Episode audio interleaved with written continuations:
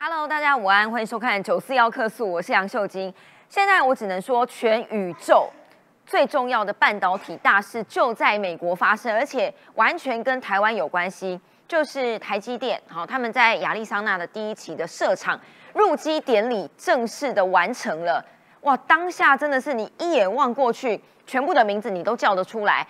美国总统拜登。还有苹果的执行长库克，当然还有台积电各个高层全部都在现场，还有当然亚利桑那州的州长啦等等哈，你叫得出来的人都在。全宇宙最大的半导体盛世，这代表了什么意义？当然，其中一个最重要的是美国达成了他们长久以来的梦想，好吧？全世界最重要的半导体跟晶片制造。一部分移到美国去，为什么要说一部分呢？因为它的产量跟产能，很多人都讲说，哎呀，是不是美国故意要把台湾掏空啦？什么去去台化啦，变成美国的台积电等等？等一下要告诉你三大理由，完全不可能，因为现在台积电的总裁已经跳出来说，门都没有哦，三个理由，等一下来告诉你。只是呢，这件事情其实就是全世界在去中国化的必然结果之一。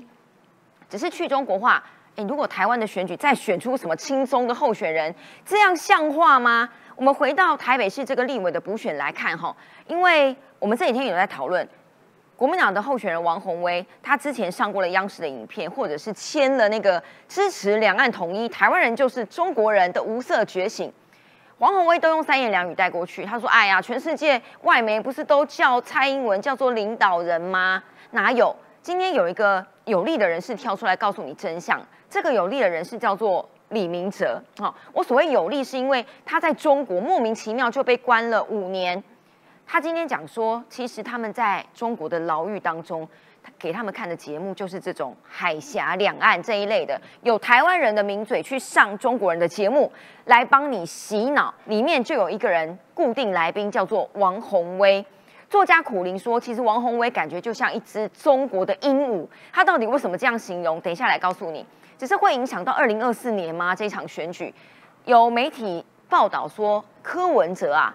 已经正在秘密筹组他的二零二四年总统大选办公室了耶，真的吗？而且侯友谊现在好像也准备好了，除了他换了一件蓝色的外套之外，现在很多人都在讲说，其实王宏威的参选跟他的模式就已经直接可以套用在侯友谊身上，叫做王宏威模式，侯友谊使用，真的会这样吗？这么顺利吗？所以二零二四年沙卡都确定成型了吗？今天四个来宾跟我们一起讨论，先介绍这个。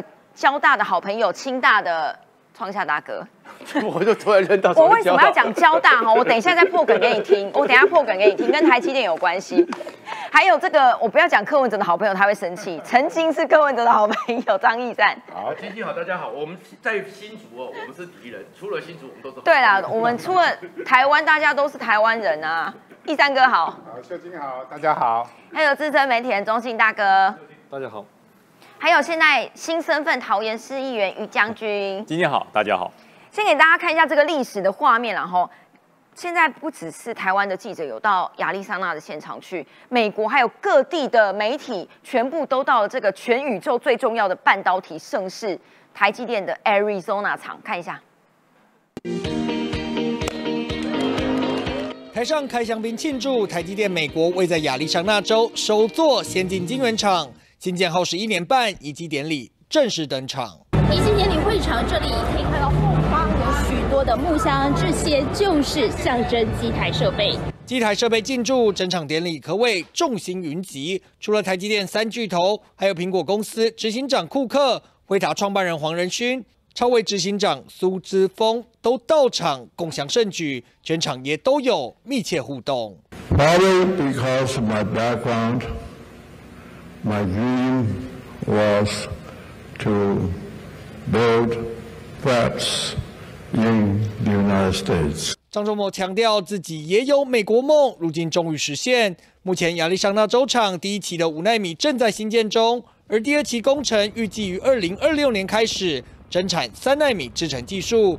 两期工程总投资金额约一点二兆台币，是亚利桑那州史上规模最大的外国直接投资案。要就近服务客户。Well, we're very excited uh, for this um, new factory in Arizona and also the new announcement today of the second uh, factory for TSMC here in Arizona. ceremony today and manufacturing in the United States will make TSMC even stronger.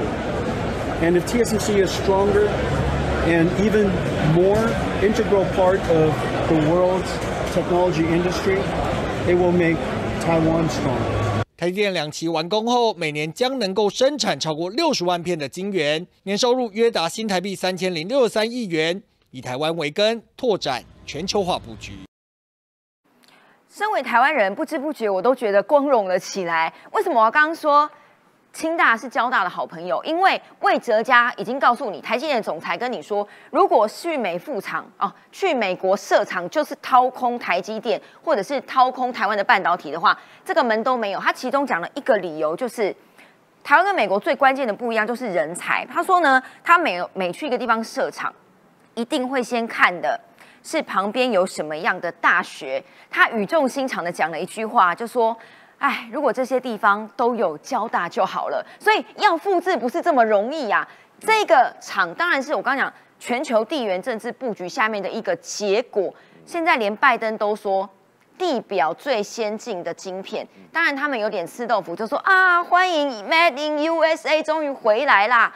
这对台湾跟美国有什么样的影响？其实我们要讲的是，今天里面最重要、最重要的新奇，应该是 Morris 张忠谋。对，因为张忠谋的时候，在几年前就讲说，他有几个心愿。第一个心愿呢，超越三星，早就做到了。嗯，第二个呢，超越英特尔，对也做到了。对但是光做到的只是大家知道而已，业界知道而已。嗯怎么样让美国人都感受到超越英特尔呢？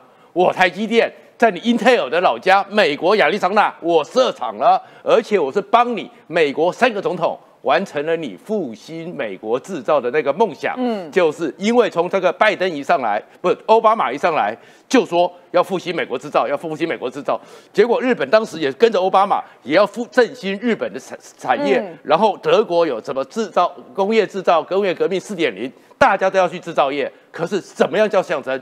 终于张忠谋和我们的魏哲家台积电帮他圆梦了，所以拜登好高兴哦。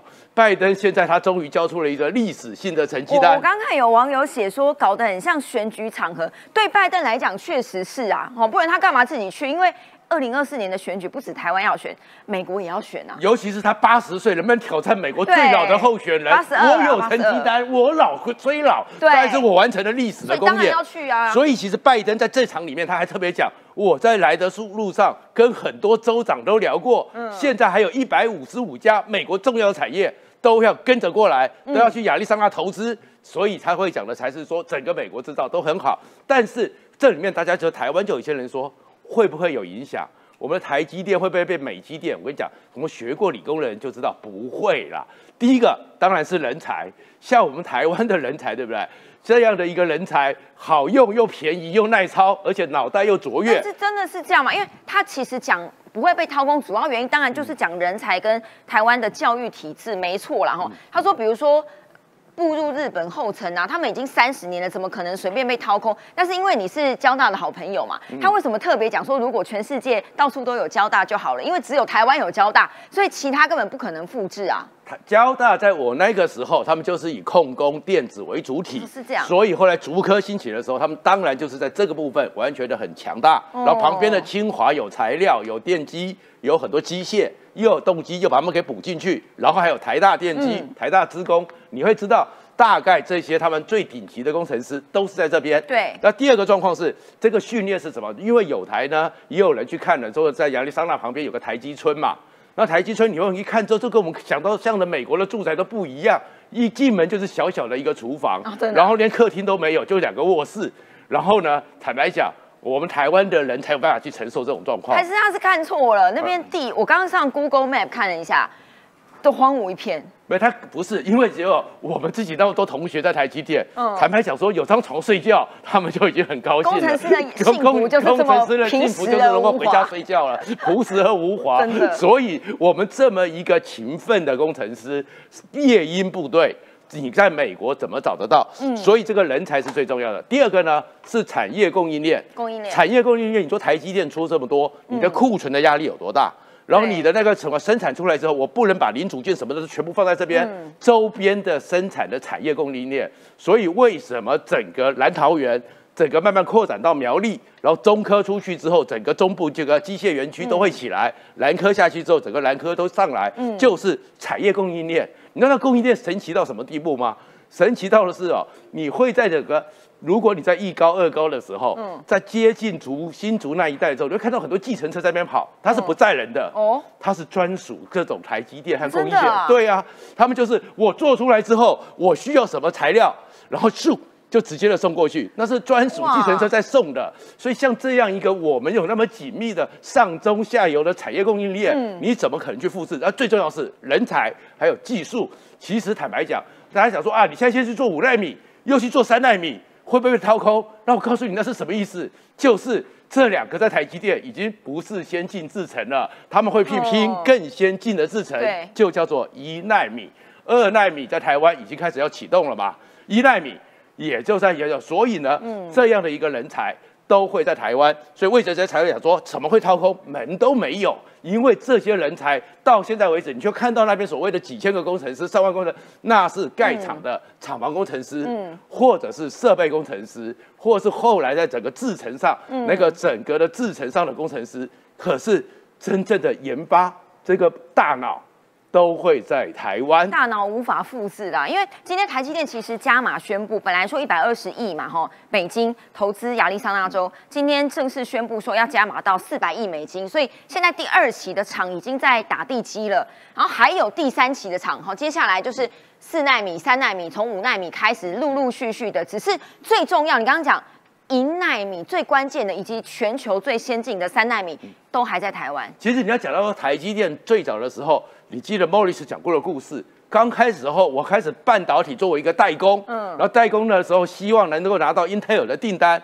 Intel 还派来人了之后，看了半天，挑剔一大堆，有数百百项的缺点，就他们半年的时间。改到良率变得很好，嗯，所以才拿到订单。所以他们这个其实你看，过去美国是多么的趾高气昂的，可是呢，后面的我们的台积电是怎么不断的突破的？零点一三五微米的那个所谓的同制程，嗯，当时的时候就是因为这样子，它超越了联电，嗯，金元双雄之后，开始台积电冲上来了，嗯，同制程开始就会为整个芯片的制造进入一个新的里程碑。再过来呢，骑士长效电晶体。就是进入了七纳米，又进到一个领先地位，然后现在已经进到了一纳米。那一纳米其实坦白讲，你知道一个细原子是零点二二纳米，嗯，所以你到一纳米的时候，五个它的直径是零点二，所以一纳米是只是不到它的五倍，所以它怎么叫那么小的一个细原子？在里面能够去控制它，这真的是要专业的人才听得懂。但我讲一句，不专业的人都听得懂，好不好？刚刚我们讲讲打败了三星跟打败了 Intel 这两家厂，现在紧张到在干嘛呢？Intel 如果大家有看新闻，他们最近的执行长飞到亚洲来，而且还派了几个高层要到台湾来，哈，探敌情啊。三星呢，前几天刚宣布说他们的三纳米可以量产了，但是呢。吊诡的是，他们没有公布良率是多少，也没有公布产能是多少，就是故意喊出来跟台积电呛虾的啦。对啊，是为什么？就是我刚刚讲，就是那个技术就在这边，因为其实小于三纳米就有量子穿隧效应。哦，其实它就已经变成不是像你那么我们想象的，好像那么稳定的，一个一个照着路啊，照着那个走，它会让有很多不确定的不稳定性，所以良率或者很多效能是有问题的。哦所以你要有什么技术去控制它？所以，其实长效电晶体就已经跳出了一个，它是用叠加的方式，然后达到了三纳米以下的成果。但是在一纳米又是一个全新的技术，对，全新的技术在台积电的实验室一直有，都是博士，都是最专业的博士，在那边整个是几乎是日以继夜在研发。哇，在技术上，实验室里面我知道的是技术上已经有所突破，嗯，但是现在他们在全力拼的。就是拼制程，制程。然后这个制程你要怎么样？因为我们知道说很多实验室做得出来，不代表你能够在拿到了一个工厂生生产线，没办法量产，没办法理论上可以，但是没办法量产。那你要量产之后，你周边有什么？刚刚讲的，就是像那种计程车或是什么很快速的很多的那个机台，很多片版的 Uber Eats，对那样的一个机台，或者是像那个整个艾斯摩尔那样的一个光刻机，还是什么更先进的技术，一个一个都是几亿元。都是几亿美元，要好几台七四七才能够几台货柜车才能运的，这样一个大的资本技密集、技术密集、脑力密集，嗯，这不是随便可以迁过去的。尤其是，其实你要知道，所以他现在讲讲得很清楚吧，八千个工程师，大概现在他们正在做台湾的贝尔实验室。贝尔实验室就是专门研究研发最先进的哦，然后这就美国是有贝尔实验室嘛，过去很多技术都从那边出来的，所以现在是台湾有个研发大楼，这些人通通在新竹的本部，在研发中心，嗯，不会跑掉。而且你要知道台积的一个运作是什么，它的所有的东西都是用网络的。外地的生产，他们每天上午呢一定会开制程的检讨会议。哦呦，完了一个晶片呢，每一颗晶片的制程，就我上次看过是产生四千万笔数据。然后里面要去做调节，大数据调节，然后找到良率改善，然后传过去。比如说他在南京厂，他在整个南科、中科，甚至于将来的尔利收纳。然后呢，你看完这个记录之后，看完这个文件之后，自动销毁。所以核心都在台湾，跑不掉的供应链跑不掉，脑力跑不掉，核心都在台湾。所以放心啦，台积电这个因为一纳米是跳脱，现在他们还想不出来台积电的最高机密。绝对已经是超越了其市场效电机体 FinFET 更高的技术，而这些人才都在台湾，所以大家放心，台积电一定会在这边。那拜登当然很高兴了，因为拜登会觉得，然后另外一个是他的政绩啦，他的政绩啊，他终于可以说动算动算动算。可是张忠谋的梦。终于站在英特尔的土地上，告诉你说我赢了你了。对，其实英特尔因为最近一直在讲台积电的坏话，他们其实心里有点不爽，你知道，想说为什么美国就跑去支持台积电，不支持我们？但是讲关键技术还是有差的。这个我们就来看亚利桑那好了，这个是台积电在全球的基地哈，从台湾啊、南科啦，包括台中啊、中科。直接到亚利桑那州，这个是去年四月动工，他们赶了十八个月就把那个厂房盖出来了。你看十八个月后，机器已经可以进去了。所以第一批工程师去的，就是春夏大哥讲的，就先进去给他给他可以 run，然后五纳米赶快可以给他生产，给美国当地的用，不然库克干嘛要这么紧急的要去那边参加？所以如果你看十二寸的晶圆，五纳米跟三纳米目前都在亚利桑那州，但是呢，这个产能哈规划的。两万片，哎，听起来其实蛮少的。如果你说要掏空这个几万片，其实是一个规划，我们可以看出来的。上千美金呐，对啊，对啊。但是如果你比吼，我随便讲，中国南京厂还有四万片，现在在这个日本熊本厂还有五万五千多片，所以相较起来，美国是不多的。是，其实台积电投资美国在亚利桑那建厂，是美国晶片法案的一个重要的战略一环。其实目的不是不是说要削弱台湾在晶片产业的地地位，而是降低所谓的地缘政治的风险啊，啊，甚至就是说，它要压制中国在十年内它在晶片上面的呃。呃，在科技上面、跟晶片上面、跟军事上面的发展，所以它必须把这些高科技产业，呃，在一部分在美国必须落地，然后来壮大美国自己的一个啊本身的一个在科技上面的实力。尤其那美国，呃，他们都希望制造业回美国嘛。那制造业最核心的，尤其未来，尤其汽车业，像汽车业。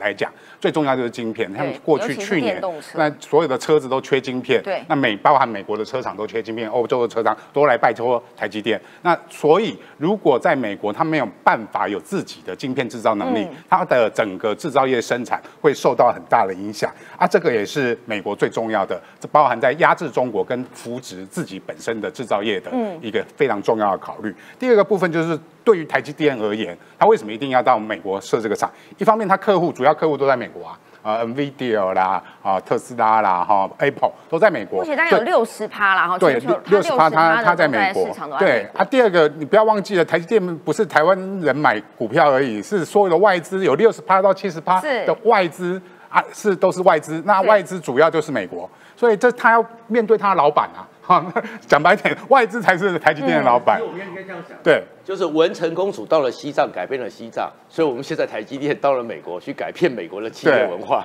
好吧。包含巴菲特今年都加码 买台积电嘛？对，巴巴菲特今年都加码买台台积电。所以如果以这家公司来讲，虽然是以专业经理人来治理这家公司，但是以大股东的结构来讲，其实美国是占很大一部分的。而另外就是说，它在技术上面其实跟很多很多部分也是美国。国移植给他，或者共同开发研究的。所以他投资美国我是他必然必须去做的这样一件事情。但是就对于说去台化，台积电会不会去台化？我觉得是有点 over 了，过度去思考这个问题。就是说，因为他很多的刚才呃。我们理工男好也有讲嘛，就是 很多的理工，哎，台积电一天虽然他们三班制，一天工作八小时，其实他们在厂里面一天几乎是十二个小时。可是这样会不会让全世界误以为台湾人都在虐待劳工啊？对啊，其实其实我要讲说，台台湾的劳工其实都是自愿性、自自给自足，但是他们会有那相相关的加班的工作嘛，加班的一些经费或薪水会比较高。但是美国人你叫他加班，他不愿意呀。啊，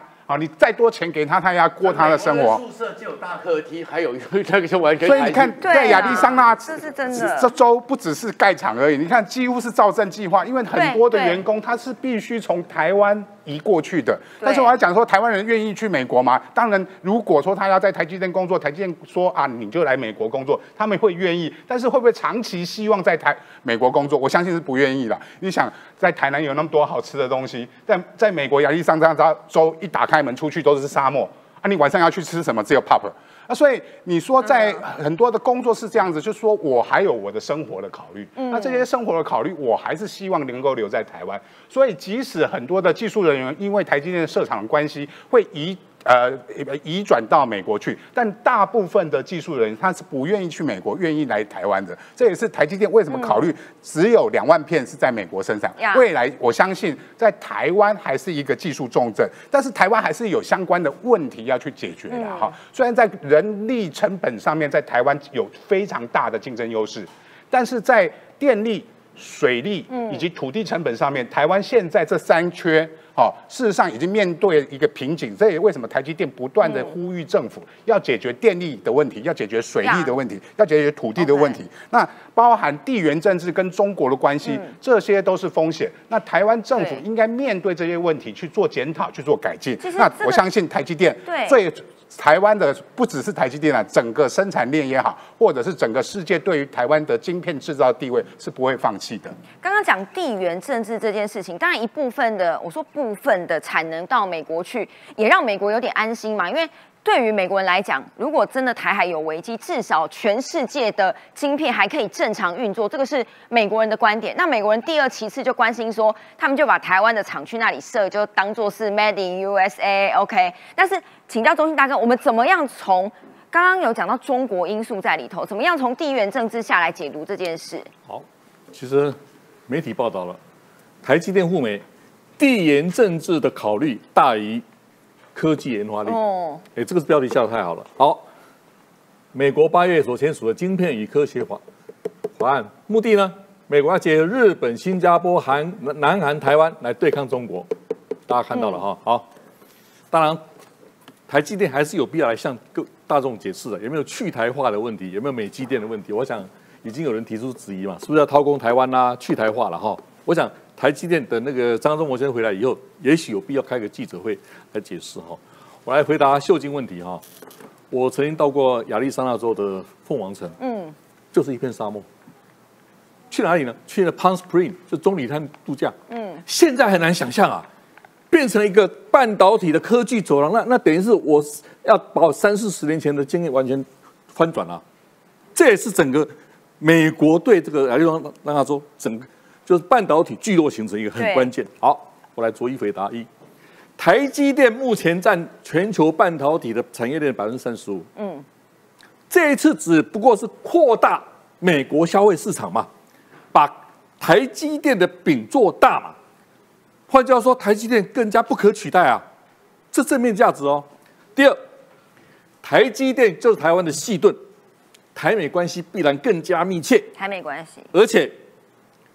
竹科、宝山，还有未来龙潭一纳米的，就是一个科技走廊哎。嗯，这个科技走廊就是台湾的细盾哎。好，第三，台积电会变美积盾吗？各种讨论，我要这样讲，小心这是中共的认知作战。认知作战，没错。大家都没有点出这一点，我要点出来。去台化，哎，到美国投资，我们过去不是很鼓励吗？有去台化吗？对不对？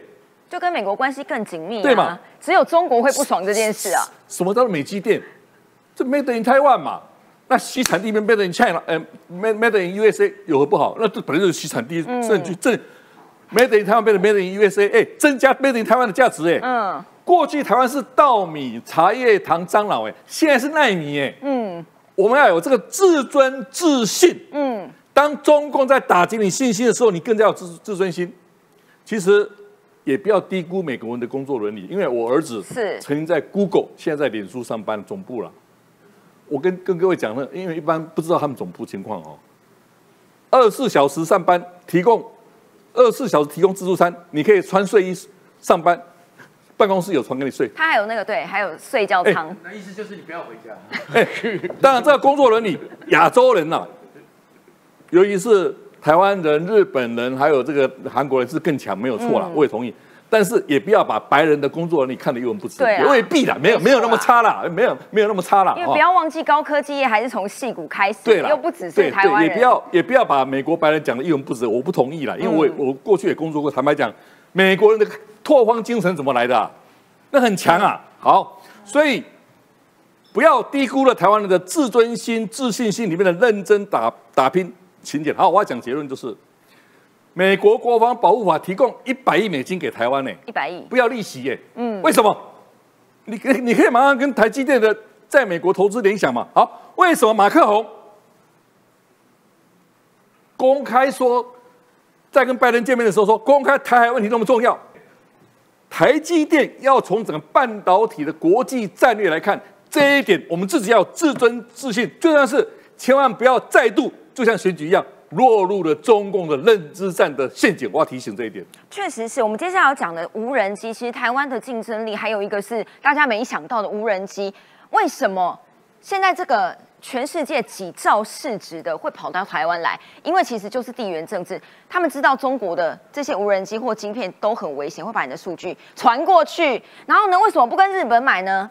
太贵了，为什么不跟韩国买呢？因为韩国美中之间摇摆不定，所以最好的选择就在台湾。这其实不管跟日本买哦，还是跟韩国买，或是跟中国买，其实他们里面，我们台湾一直是亚洲无人机关键技术的代工。嗯，不管是晶圆，不管是换算的这个计算的城市，或者是甚至到外面的玻璃纤维这种的这种外壳，哦，都是我们代工。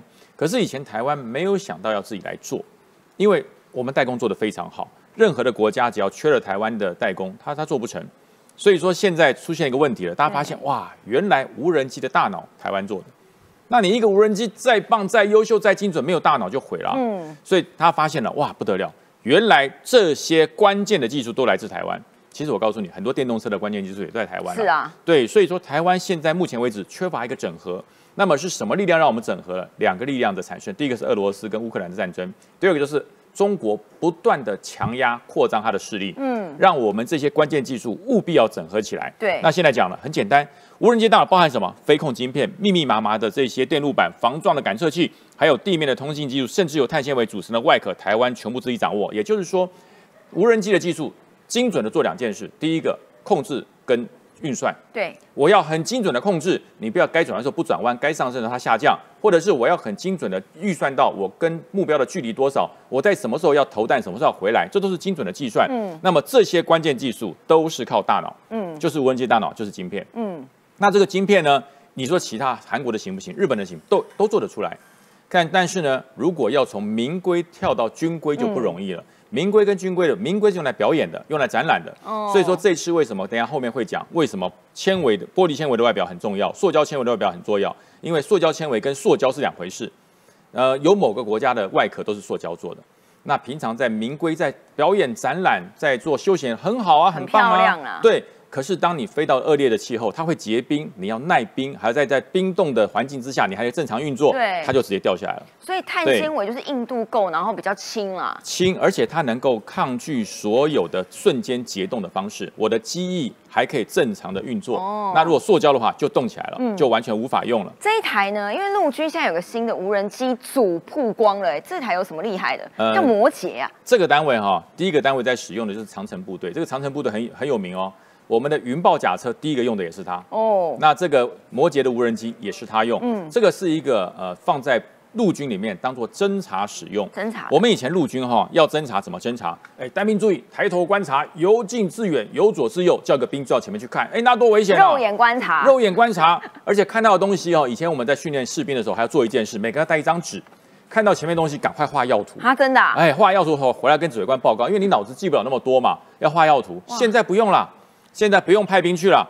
派这个无人机去，对啊，这无人机两个人就可以操作，把它放下来之后，对不对？它直接完成操作，飞到前方，它不是飞越树梢，它躲在树梢，用它的高倍数的镜头，直接把战场影像回传到指挥所。嗯，所以指挥所看到的不是一张手画的要图调制啊，是一张完整的战场景象图，而且还会动的。传回来，然后这个无人机还可以当成所谓的中介的导体，就是我看到东西传回来，嗯，你要透过指挥传给他，他再传给地面的步兵，它可以增加通信的距离，嗯，所以陆军这一次所使用的哈，目前已经派发长城部队在使用，已经在用了，而且这一次的联兵旅对抗，它一定会出现。我们昨天讲中科院其实真的很厉害，你不知道，全球百大军火商。武器商啊，哈，它排名第六十。其实中科院真的很厉害，他们现在有新的一款无人机。呃，这款就是当时我们前国防部长大鹏所讲的六代战机，就是这个，就是它，就是它。只是因为我们一直对外称之为是无人战斗机，那无人战斗机是什么？就是六代战机。所以你看它的外表，哦，原来是这样。你看它外表够科学吧？够先进吧？真的，看起来简直像一一架飞碟，还是好莱坞拍摄电影的模型？不是，这就是中科院所做的。真打一体的无这个战斗型的无人机，那这个无人机本身它真打一体，而且呢，它突破一个状况，它不用人操作，所以我们有很多战机哈，你要突破人体飞行极限的时候，我们以前飞行员的话，抗机抗五个机、六个机、九个机，不然就会昏厥。变无人机不用了。我刚刚上一集我就讲过，我们台湾有一个最先进的无人机大脑，就是那个晶片换算，还有克服恶劣天候地形的技术。嗯，所以说我们的无人机在这个方面无需担心，我们都有。无需去做啊，我还要找什么样的飞行员上去才可以抗拒我这么强烈的一种设计？不用了，因为它无人，它不但无人，无人速度快，它的设计少了载人的的问题，它的逆中性就更好。嗯，所以说为什么大鹏前部长会说这是逆中战机？有人机的是他都能做，有人机不能做的他也能做，是这一款哈中科院在实呃设计的真打一体，我觉得目前在测试工测试阶段。能够测试，能够开始做风洞，其实就差不多，慢慢要进入状况了。你你刚刚讲塑胶做的就是这一位嘛，所以它来自中国。对，就是哈，你看它的这个外表看起来就很塑胶，你知道吗？就像不像我们在玩具反斗城或者这个游游乐场里面所买的那种玩游游戏型的无人机？对，就是它。它的好处是什么？非常便宜，很廉价。因为是塑胶做的，因为它里面的所有的物动呃这个字呃这个晶片不够精密，所以它很轻松就可以飞起来了。它的载重量也低，他想法说便宜嘛，既然载重量低，我就多几辆去。可是后来发生悲剧了，去作战当然没办法啊，三两下就是那个悲剧了。今天你有发现哈，在乌克兰战场上，前一段时间两三个月之前，发现常常它出现，然后呢去攻击乌克兰的这些设施啊，怎么突然间不见了？因为天气变冷。结冰了哦，变形。对它后面的这些旋翼轴，还有它的可变这个调调的这个这个这个机翼啊，结冰了。嗯，所以飞到高空之后，因为地面的的这个温度跟高空的温度完全不一样。你在地面飞呃做做低空测试的时候没有问题，当你飞到高空准备要逆中躲避敌人的时候，它结冰了，结冰怎么办？就变成一个冰棒一样掉下来。哎。对，所以说对，所以那时候俄罗斯就抗议，他说现在啊，乌克兰用了电子干扰，让我们很多东西掉下来。其实不是，那是老天惩罚他。哦，他结冰了，塑胶结冰自己掉下来了。所以这故事告诉我们，不要随便山寨别人，好不好？就是中看不中用。如果当你真的要上战场的时候，拜托积累还是买 Made in Taiwan 比较中国山寨技术加上伊朗制造等于自杀无人机，就真的去自杀。对，他真的是他不是去攻击别人自杀，他自己掉下来，对，真的是自杀。所以讲完无人机，我们要看一下真的技，有请一下创下大哥讲 F 十六。不得不说，其实台湾的技术也在里面。最厉害的正向雷达是台湾技术投资，所以如果卖越多，台湾也有钱收。其实是这样子的，我们最后的两架 F 十六 V 要进场了，所以进场之后，我们一四一架原来旧款的 F 十六 AB 都已经会变成 F 十六 V 的升级了。对，这升级之后代表什么意义呢？就是我们的四代半战机 F 十六 V 呢，我们还有六十几架还在美国的嘛，六十六架。现在开始呢，我们的 F 十六的战力提升了一点八倍，哦所以等于是跟现在的战力来比，等于是变成两百五十四架了，哦这乘一点八嘛。其实差别在哪里？F 十六 V 哦，我们在改造过程中，当然跟美国的洛马做了很多合作嘛，嗯，那合作里面的那个机房呢，在那个清泉岗里面。我过去的时候都看看不能靠近的啦，所以到里面怎么搞的是不知道，包含有立中涂料都在里面，所以它首先你会看到它中间段，中间段也是用了美国的立中涂料，嗯，但是不是第三代，是第二代的，但是也可以让它有立中的一个效果。涂料变了，涂料变了，然后过来我们也讲过，它的发动机也把它改改善了，对不对？然后最重要是那个头盔，看到哪里瞄准到哪里你就打到说飞行员戴的那个，那个头盔也把它装上去了，而最重要是说它的整个所有的雷达开始是跟那个 F 二十二、F 三十五、APC 七七七、APC 八三，我们是八四，是那孪生兄弟。孪生兄弟，所以呢，他们那些美国的 F 三十五、美国 F 二十二有什么好处呢？就是我那些资料链飞出去的时候，我是可以彼此之间飞机共享的。哦所以会看到说这个情况之下，自增资能力提升二点二倍，就是已经有好的一个电站的雷达，有侦测雷达，自火防卫能力增加一点八倍，协同作战能力增加二点四五倍，武器整合能力增加一点六倍。所以它的里面的很多机电的战争战备系统，通通都已经换新的了。那这个呢？主动正向雷达，因为这个台湾有在研发，我记得你之前讲过就 APG 八三嘛这个，关键是可以做什么？关键是就是你现在就是它的一个侦测能力，它出去之后，然后侦测侦测能力拉长，拉长的话好像超过两百公里，哇我然后这可以同时锁定很多目标，嗯然后是我这架 F 十六看到的和那辆 F 十六看到，我们的资料链可以互享，可以共享。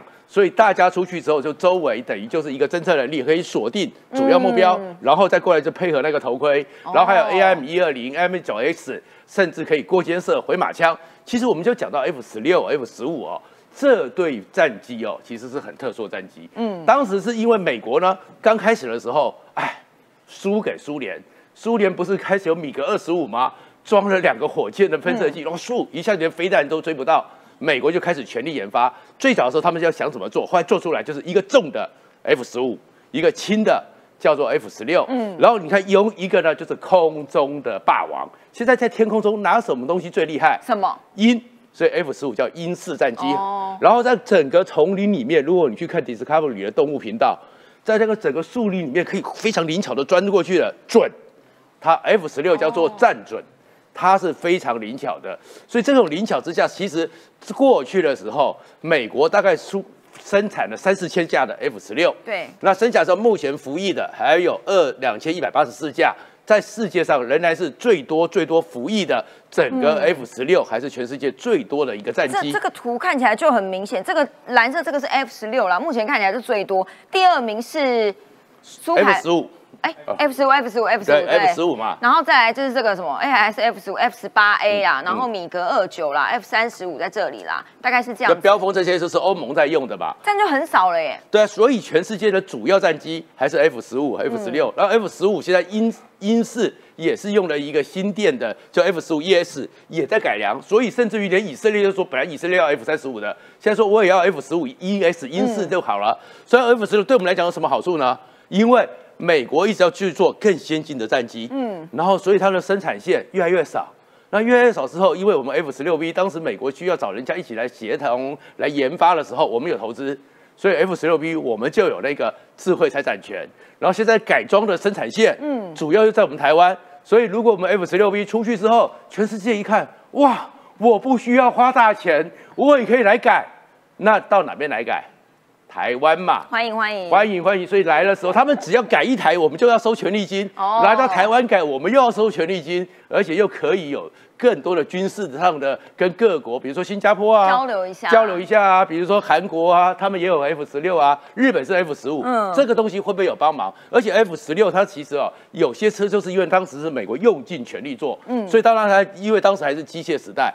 电子设备现在在改装，其实啊，它的机械已经是达到机械时代的一个极致。所以最近的时候，在欧洲一个美国常驻的欧洲飞机、开了二十九年，结果突破一万小时，哇哇！一架战机可以飞这么久，跟那种对于某个国家有心脏病的飞机飞五百小时啊什么的，就开始有困难的这个状况比起来，就 CP 值太高了，CP 值太高了。所以我们台湾当时的时候，其实我们本来最早就是因为很想要 F 十六，因为我们先前的不行了。而最早的时候呢，卡特啊、雷根啊，他们想要到那个中国去吃卖卡百事可乐啊，所以最早的时候 F 十六他们是要卖给邓小平的。就没有想到，哦，后来因为六四天安门，美国觉得这不行，然后我们当时呢是没有办法之下，所以我们还曾经到了乌克兰，到了苏联，我们本来要要买苏凯二十七，李国鼎老先生都还专门的去谈这件事，嗯，但是最后呢，苏苏凯二十七就是给了中国了，我们就开始进入了 F 十六的时代，那当然跟我们的中科院很有关系，因为我们知道对美国来讲就是一件事情，我们只要做到了，我们穷人家有穷人家的骨气，我们做到了，所以就是我们的 IDF。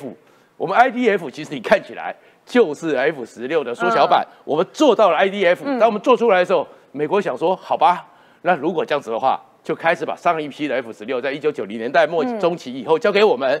然后后面呢，我们又一直想要 F 十八啊，或 F 三十五啊，F 二十二。美国说这样子好像会很复杂，地缘政治很复杂。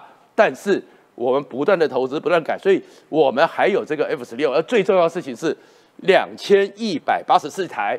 欢迎你们想要提升 F 十六 V，让我们的我相信我们的汉翔和我们的清泉官一定非常的欢迎。做起广告来了，真的，所以不是开玩笑的，因为我觉得这个就是真的是命运。你看到了二零一九年，就是地缘政治的关系，美国或者是欧洲终于认知到中国有多可恶了，哦，所以开始在跟台湾有一些军售。今天最新的消息是，美国又通过了一批拜登政府第七度对台军售一百三十一亿，好，所以。这一连串包括台美的关系，从台积电开始，一直到军事的合作，台湾的地位都非常重要。所以我就说嘛，国会议员怎么能乱选呢？怎么可以选出一个轻松的人呢？这样对吗？台北市这一仗的补选，哈，打两个东西，每天王宏威都在吵黑道，黑道，民进党黑道治国。吴益农他就是打一场比较 peace 的选战，哈，peace and love。但是怎么这么巧？昨天晚上呢，王宏威 po 了一个脸书，说他去警察局报案。因为接到了一个恐吓电话，说对方说如果你在打黑道哈，我就给你开枪哦。这时间点怎么很刚好？所以王宏威打蛇随棍上啊，又说我们一定要力阻民进党黑道治国。来看一下，支持者一看到吴怡农，赶紧上前替他加油，还有人直接抱怨起他的对手。严重啊，为什么？背叛里面的选民，点出国民党派出的王宏威才刚当选议员就绕跑，民众反应很直接。距离补选倒数一个月，两人竞争激烈。王宏威才到文昌宫参拜，市场扫街。吴一农隔一天也来了，是在固装还是拔庄？行程呃几天前就确定了。那不管谁昨天来或者明天来，我们就是照着我们的行程跟我们的节奏来走。我们今天带着我们的海报过来啊，希望接下来几个礼拜有机会啊，把我们的海报也放在我们文昌宫。主视觉竞选海报出炉，将争取店家、寺庙、里长、议员服务处等地点摆放，力求争取更多支持。不过近来对手猛打民进党黑道争议，也让吴一农负面声量飙升。操作仇恨是有效的，是有效果的。但是我们还是必须坚持。那我相信选民们啊，期待的呃是一场更正向啊的政治竞争。吴怡农在喊话，想打正面选战，但王宏威紧咬不放。而七号上午也透露，自己的服务处接到恐吓电话。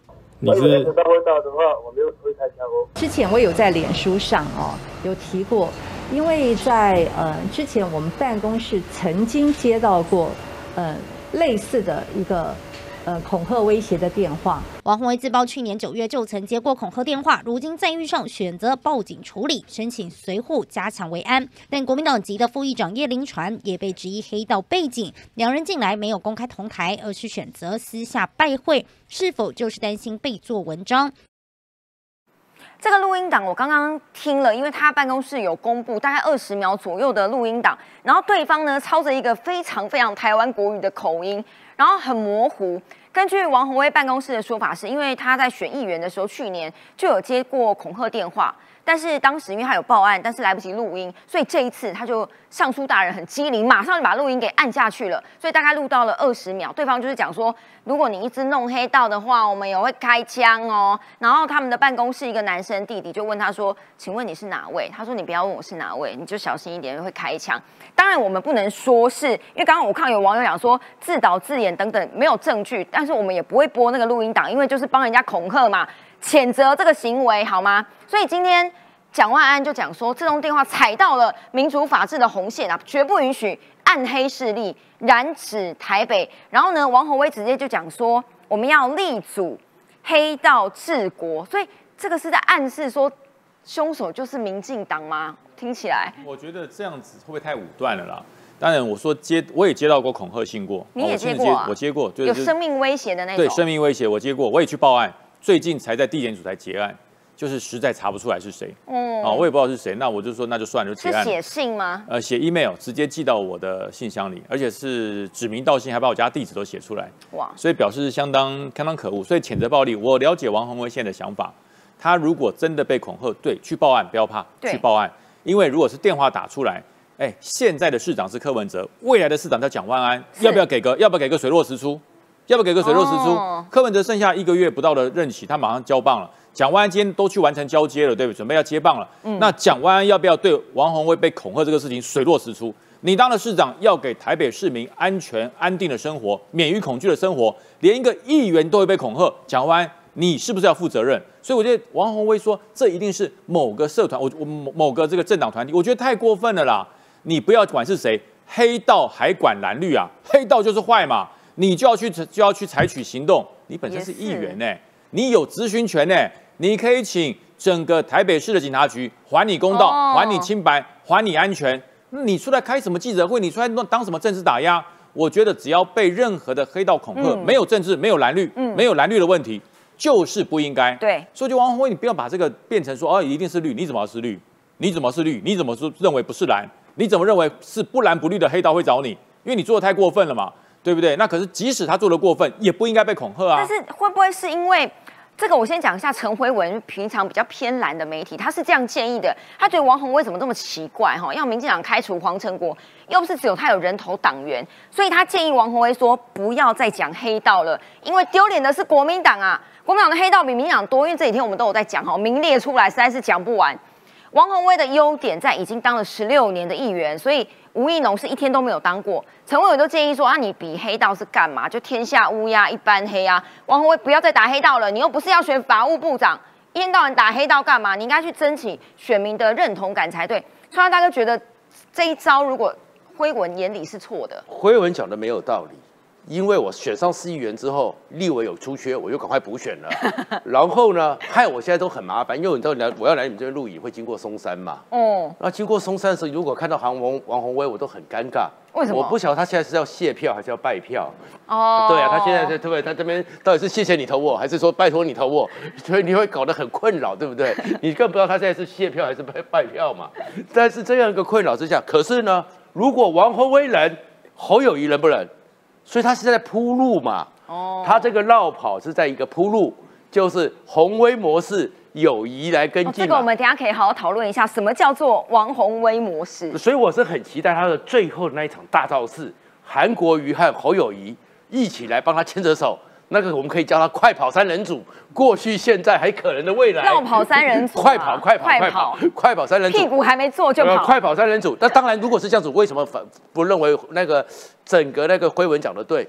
因为如果不小心侯友谊又上了，他可以去当法务部长啊。哦，对，所以所以所以，可是我是觉得，我同意，只要有被恐吓，就是不对的，民主不应该被干预。真的，我觉得这很。可是呢？我是不，因为我不是对社会事情不太那么了解啦。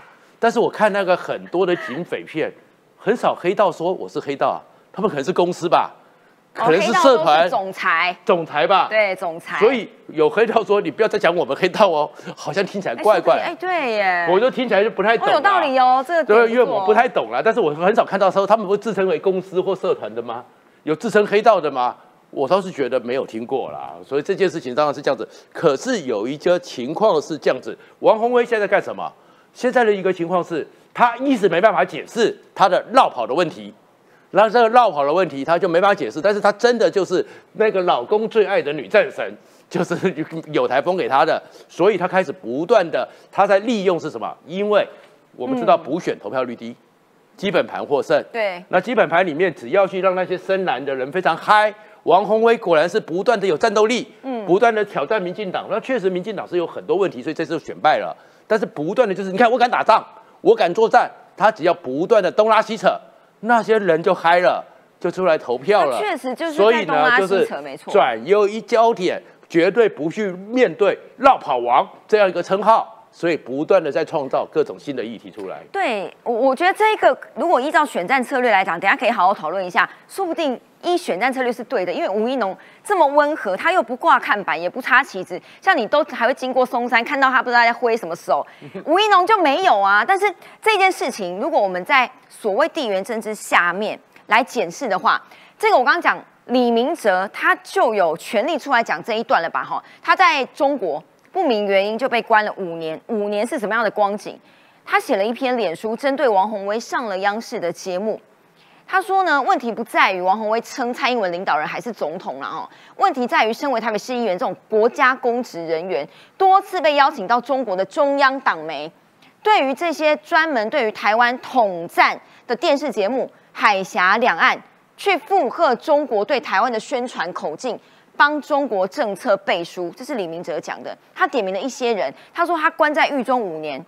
中共都给他们看这样的节目，哈，用台湾人来洗台湾人的脑。他点名了一些固定来宾，这个大家应该都耳熟能详，因为现在某台也可以看到哦。除了王宏威之外啊，什么唐香龙、陈凤新、赖月谦、邱毅、王志贤等等等，哦，这样的节目。苦林作家说，他这个比喻我觉得蛮妙的。他说这根本就叫中国鹦鹉。他形容的意思是说呢。你跟国台办啊、中国外交部的发言一模一样，你到底是新华社还是环球日报的社论？为什么叫中国鹦鹉呢？他说，因为口音不一样，但是内容都一样哦。这件事情，王宏威不用面对吗？中信大哥说别人黑道，实在是最大讽刺。我请问，国民党的 K 给处起手是，一九二七年是不是黑道？一九二七年就是黑道，清党嘛，哎，蒋介石在上海清党靠谁啊？他们把共产党全部杀，所以大家都知道。如果要论，我说，如果如果要讲，如果要讲黑道，那国民党的起起起手式就是黑道嘛，有什么好辩的呢？嗯，当然，我也不，我也不不能容忍说民进党有黑道嫌疑，我觉得民进党好好清，嗯，你要以更高的标准，最高标准，哦，要好好检讨。OK，我讲一个真实故事了哈，好几年前我到马来西亚去访问。他们的国营电视台哦，在知道我要呃，还邀请我去上他们的国民，他马来西亚只有国营电视台啊。那主播看到我啊，哎，是我的粉丝哇，还拿我的书要要我签名哦，一副很热络样子。嗯，好，节目开始倒数计时差不多三十秒，突然很他他很震惊讲哦，傅先生，我们马来西亚是奉行一中政策，嗯，请你不要有脱离这个一中政策或主张台独言论。哎，我吓一跳说，哎，你马来西亚都这样子啊？好，那请问上。央视是什么样子？哦，后面跟你讲，一保证跟你讲，所以幸好我不在那个名单了哈，幸好啊，哎，在那名单是黑名单了。那这些人，你你完全跟你扯上关系，黄志贤、邱毅，我都认识了。刘子祥，对了，大家都认识，我我我都我都认识，我都认识央视固定来宾啊，我我我都都都认识，但是我我我敢说，我我要跟他们切割了，要要划清界限了哈。好，国民党呢，两个致命伤就是国民党是全。全球最大的黑道出身的嘛，二国民党的亲中嘛，那才是问题所在了。我不评论这次的补选，但是我要强调是，大家要从这补选来看二零二四哦，已经开始了，是联动的。当然是啊，我先谈侯友谊，侯友谊因为他赢了四十五万票，比林佳龙他很很大筹码。侯友谊跟郭台铭会不会合作？这是一个很大的变数哦，不可知的变数哦。嗯，是不是会成第三势力？我们都要要密密密集观察了哈。好，请注意哦，侯友谊到现在为止从来没有说不哦，Never say never，还没有说不哦。第二，但是侯友谊在国民党内会不会成为王金平二点零版？本土被被说掉。是。国民党四大天王侯友谊、赵少康、朱立伦跟韩国瑜。好，四大天王也是留下一个自我毁灭的种子。也是邪恶的种子。我敢这样讲，为什么呢？二零一六年朱立伦是不是党主席兼总统候选人？嗯。二二零二零年吴敦义是不是党主席想兼总统候选人？哎，国民党在二零一六、二零二零为什么败？就是党主席想裁判兼球员了。嗯。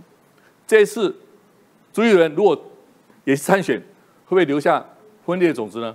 所以国民党会在二零二四一定赢吗？未必哦，分裂种子哦。好，我要谈谈民进党，很简单讲，民进党看目前状态就是赖清德了啦，赖清德副总统了。那很不幸，他今天确诊了啦。哦，也许给他小心，以后要更小心哦。政治啊，也是一种病毒哦，要非常小心哦。哦，好，赖清德的状况，我常比喻哈，如果以前看过真的节目，赖清德是在走钢索的。瓦伦达啦，瓦伦达 effect，瓦伦达走钢索，他必须非常自信、自尊的小心谨慎走，不能跌下来，这要靠你的功力了。所以也因为这个位置，他目前的那么敏感的位置，大家看好他，他要走钢索要更小心。但我我对民进党只有两个真真诚的建议，很认真检讨拜因。嗯。第二，局党非团结不可了，所以展现在党主席是谁。嗯，阁揆会不会更换，或者是局部改组会怎么样？这些行动会马上，甚至会影响这个这个这这个台北的出这这个补选哦。所以现在如果依照中信大哥这样讲起来，哈，侯友谊可能跟谁合作不知道，国民党会推人。那现在有两个变数，一个叫柯文哲，但现在有媒体讲说他已经在筹组二零二四年的近办了哦，所以表示如果他跟别人合作。不可能的话，叫不到牌，他就自己出来选。侯友谊这个就妙了。你刚刚讲说他需要黄袍加身，他之前都穿了一件白色。他竞选职业，大家有没有上台发表感言的时候也穿了一件白色？就忽然间换了一件正蓝色的夹克，这样也可以被做文章。很多媒体都讲说：“哎呀，你这个时间点换正蓝色，是不是想让人家觉得说，嗯，我就是国民党的正蓝军？”现在有绿营讲说，民党要小心哦。它是比哥吉拉还凶悍的大金刚，但是如果大家有看过哥吉拉大战金刚的话，这两边是打成平手的。Anyway，岔题了。他说呢，国民党主席朱立伦为他铺设了十八铜人阵，如果可以脱颖而出的话，民进党要小心哦，会变成二零二四年民进党八年政权的终结者。侯友谊今天回应说：“我这个不是大金刚，我是人类。”好无聊的回应。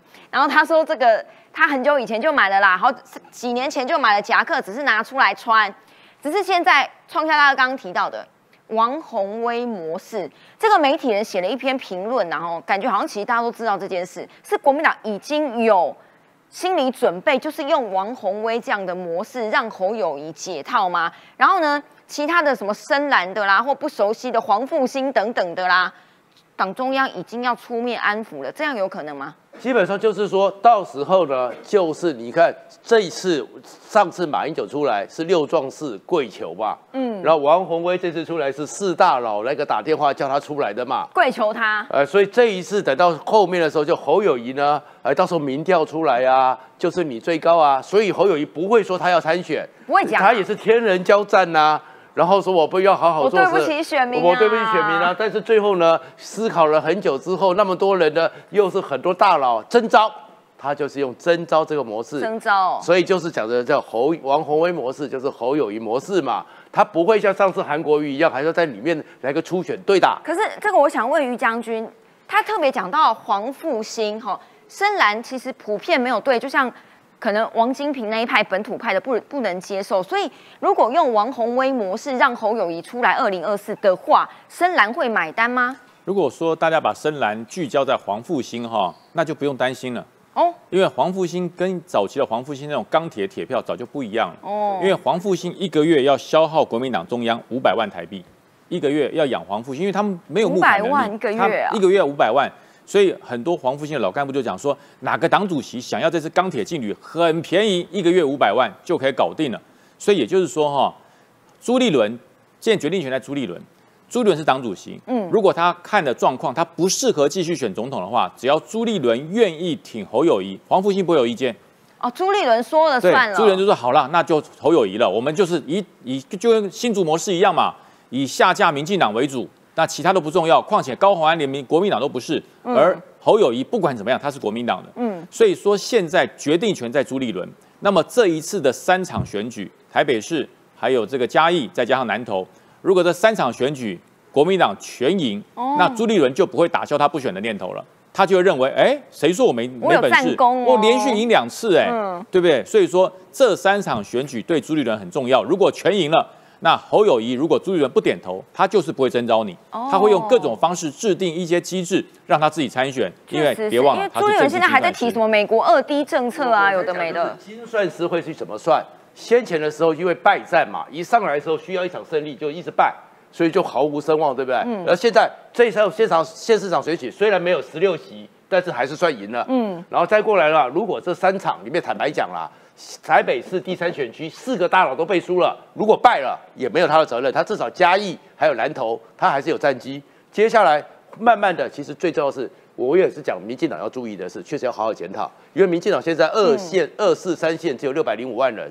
所以民进党的立委很危险，立委。所以朱立伦就是确立了我提名的权威，所以接下来他不会处理总统先，他会处理立委。那立委就有人马了，立委的提名权就是我朱主席决定的，因为民进党上次被韩国瑜搞得超跌，所以这个时候他可以收编人马，所以他的声势又会再上去。然后接下来我也听到了一些民进党的朋友讲了，他们开始要当阶段性的猪粉了。所以朱立伦的民调不会这么低哦，对对对，上去，所以策略性策略性猪粉，所以其实变数还是很多的。对，变数其实最大的是这一位柯文哲，因为哦，他没有变数了啦。对啦，我我说变数哈，他跟跟宋楚瑜一样了啦。有人是这样觉得啦，哈，有有两种不同的呃，应该讲推演。好，现在柯文哲。被媒体报道说，已经秘密的在筹设二零二四年的竞办，竞办已经有了。他说，可能先把台北市府那一些局处首长啦、政务官，因为在两个礼拜就要失业了，先摆进去，以发言系统为主力，还点名那个悠游卡公司的总经理邱玉凯等等。那这个专家哈不具名的，他的意思是说。其实柯文哲现在是一人政党嘛，表示你人才库可能有限。如果二零二四年你没有跟任何一个政党合作的话，可能会变成二零二四年版的黄珊珊。意思就是说蓝绿竞争，他还是第三名啊。另外一派的人是说，可能柯文哲的起落啊，跟国民党的人有关系。这跟之前我们讲的民调有一点串联呐哈。这个是媒体人讲说，因为柯文哲的年轻票会比民进党的好。好，所以如果是侯友谊出来的话，那就是对侯友谊有利，因为他觉得赖清德抢不到年轻人的票。那另外一种方式是，如果是朱立伦的话，他说如果是朱立伦出来，柯文哲就会被极大化，意思说如果是朱赖跟柯的话，柯可能会占到优势。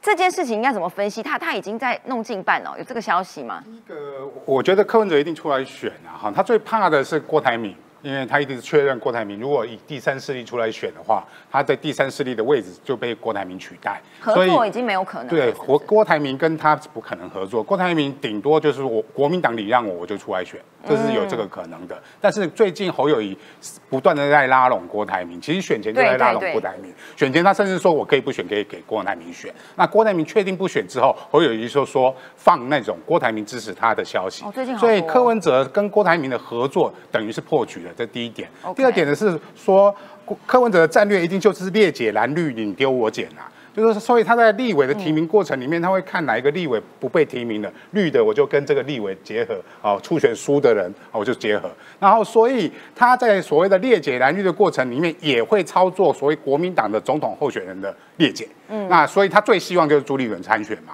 那以如果朱立伦参选，没错，是他是有可能复制所谓黄珊珊或甚至是高虹安模式的。但是如果是侯友谊出来选，我们可以看到民调，他马上。